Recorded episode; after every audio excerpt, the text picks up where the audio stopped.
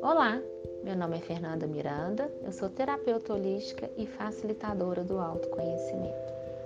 Hoje eu quero te convidar a refletir sobre a felicidade. Este é um conteúdo para os apoiadores do podcast Astrologia Terapêutica. Afinal, o que é a felicidade? A grande maioria das pessoas diz ser a quantidade de realizações materiais. Escutamos falar Dinheiro não traz felicidade e outros rebatem, mas paga o que traz. Mas vamos refletir. A realização material é uma parte da nossa vida. Então vamos ilustrar com um exemplo. Quem nasce no meio com abundância de dinheiro claramente não passa pelos mesmos desafios para conquistar a sua riqueza de quem nasce na escassez. Quem já nasce com muito dinheiro talvez não se sinta bem sucedido com a conquista de mais dinheiro. Afinal, isso já é a realidade dele. Provavelmente não é a realização de dinheiro que faz ele experimentar a felicidade. E se essa fosse a regra, então pessoas em vulnerabilidade financeira não experimentariam a felicidade, concorda? E sabemos que isso não é verdade.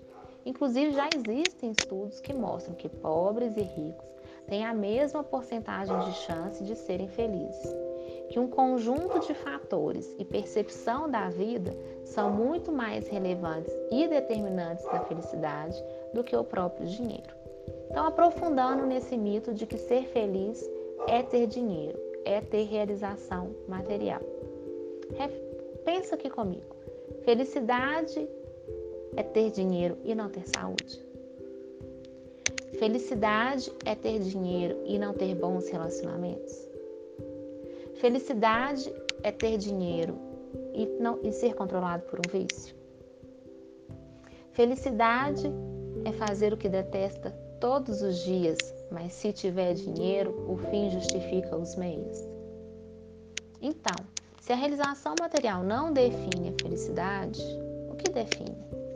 primeira coisa que a gente pode perceber é que para cada um existe uma percepção de felicidade. Somos seres únicos, singulares. Assim, temos também experiências únicas e singulares.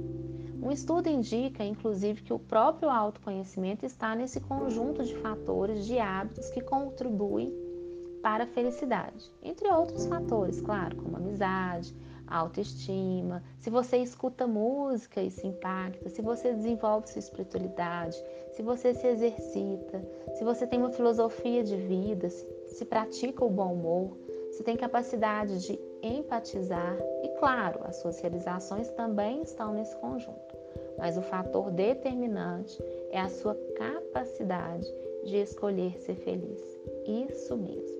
Um estudo realizado com 724 pessoas no ano de 1938 até os dias atuais, que foi formado por homens de bairros periféricos e glamurosos de Boston, lá em Harvard, chegou à conclusão que de 40 a 70% da nossa capacidade de ser feliz está nas nossas decisões. Ser feliz é uma escolha e a riqueza não é um fator determinante. Pessoas que trabalham enquanto os outros dormem para gerar dinheiro em busca da felicidade ganham vulnerabilidade emocional, depressão, ansiedade, pânico, sentimento de incompetência, na sua grande maioria. E pessoas que escolhem ser felizes têm 75% mais chance de alcançar o sucesso profissional, os recursos financeiros e também são mais produtivas e sentem uma satisfação prolongada com suas conquistas. Logo, a receita da felicidade que circula por aí realmente está fadada a dar errado. À medida que a gente evolui, a gente vai aperfeiçoando várias esferas da nossa vida: a esfera material, mental, emocional, de relacionamento, de saúde, né? Não adianta a gente negligenciar uma ou outra área em prol da felicidade, porque é o conjunto dessas áreas estando em equilíbrio é que patrocina a verdadeira felicidade. Né? A felicidade não pode custar uma área da nossa vida. Pense comigo. Se ter dinheiro custar todas as outras áreas da sua vida, será mesmo que você vai alcançar essa tão sonhada felicidade? Eu te pergunto, você sabe o que é felicidade para você? Ou você ainda está incansavelmente tentando alcançar alguma receita do que te falaram que é, do que é felicidade? Nem essa que eu acabei de usar como exemplo vai funcionar, nem a do outro, a do coleguinha. Afinal, a percepção do que é ser feliz para você é diferente do que é ser feliz para mim. Bom, e de acordo com esse estudo, a felicidade é uma escolha, é a sua decisão, a sua tomada de decisão de definir que vai ser feliz apesar da sua realidade. E se é uma escolha, então a gente também pode desenvolver a habilidade de escolher ser feliz. E esse estudo, inclusive, aponta alguns, é, é, uma receita, eu diria, mas com os ingredientes muito mais interessantes para a gente desenvolver essa habilidade que temos, essa competência que temos de escolher ser feliz. E eu vou enumerar algumas aqui para te inspirar. Primeiro, listar o óbvio esquecido e se conectar com este óbvio todos os dias. Então, investigue o que te faz feliz que te traz essa sensação de felicidade no corpo, não é aquela na mente racional, não. Ah, não, eu estou até me sentindo feliz, mas me falaram que ser feliz é ser bem-sucedido. Ixi, não estou bem-sucedido, então eu não estou feliz.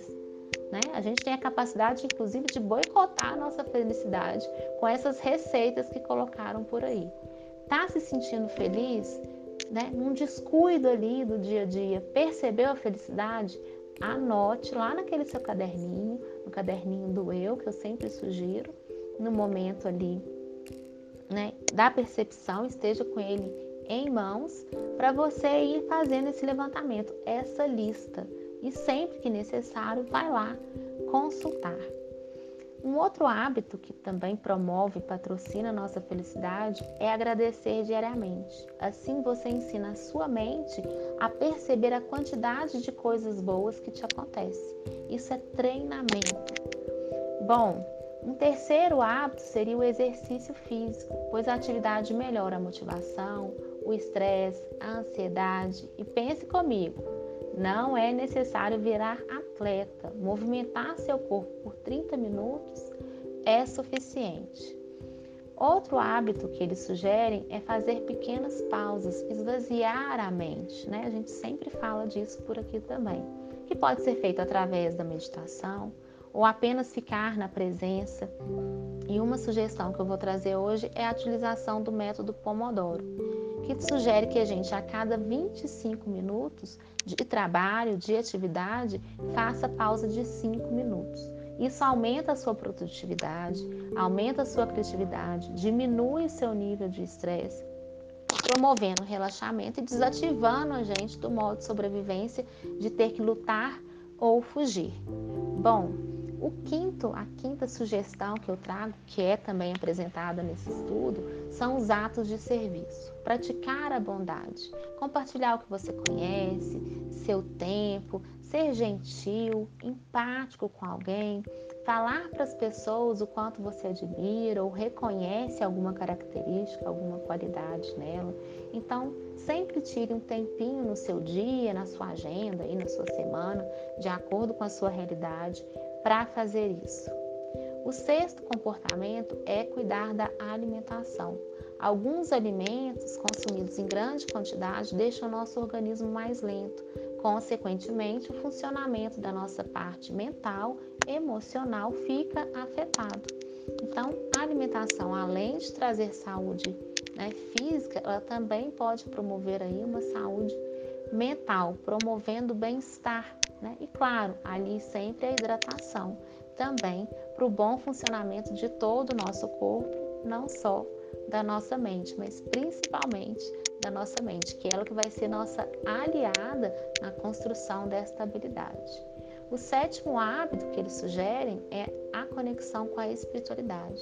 Ter uma filosofia de vida, acreditar né, em algo maior, se conectar com a sua essência. Talvez você não acredite numa força maior, mas se conectar com a sua essência, desenvolver o autoconhecimento, de alguma forma se conectar com o mistério da vida te promove mais confiança, né? Consequentemente, te aproxima da felicidade.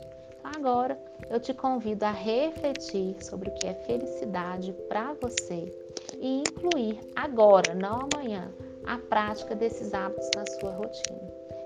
Experimente aí por um período, perceba como que isso vai impactar no seu sentir felicidade, né? E vai incorporando isso cada vez mais, percebendo que a sua felicidade talvez passe a durar mais tempo, que ela, é, você consiga se conectar com ela na sua rotina, não só em momentos específicos, não só num futuro distante, tá bom? Não é algo difícil de alcançar é, são pequenas práticas, é construção.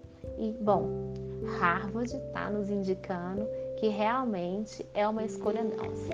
Então, hoje, você tem de 40% a 70% de chance, de oportunidade de escolher ser feliz. Vamos juntos? Um abraço bem forte em vocês, fiquem em paz.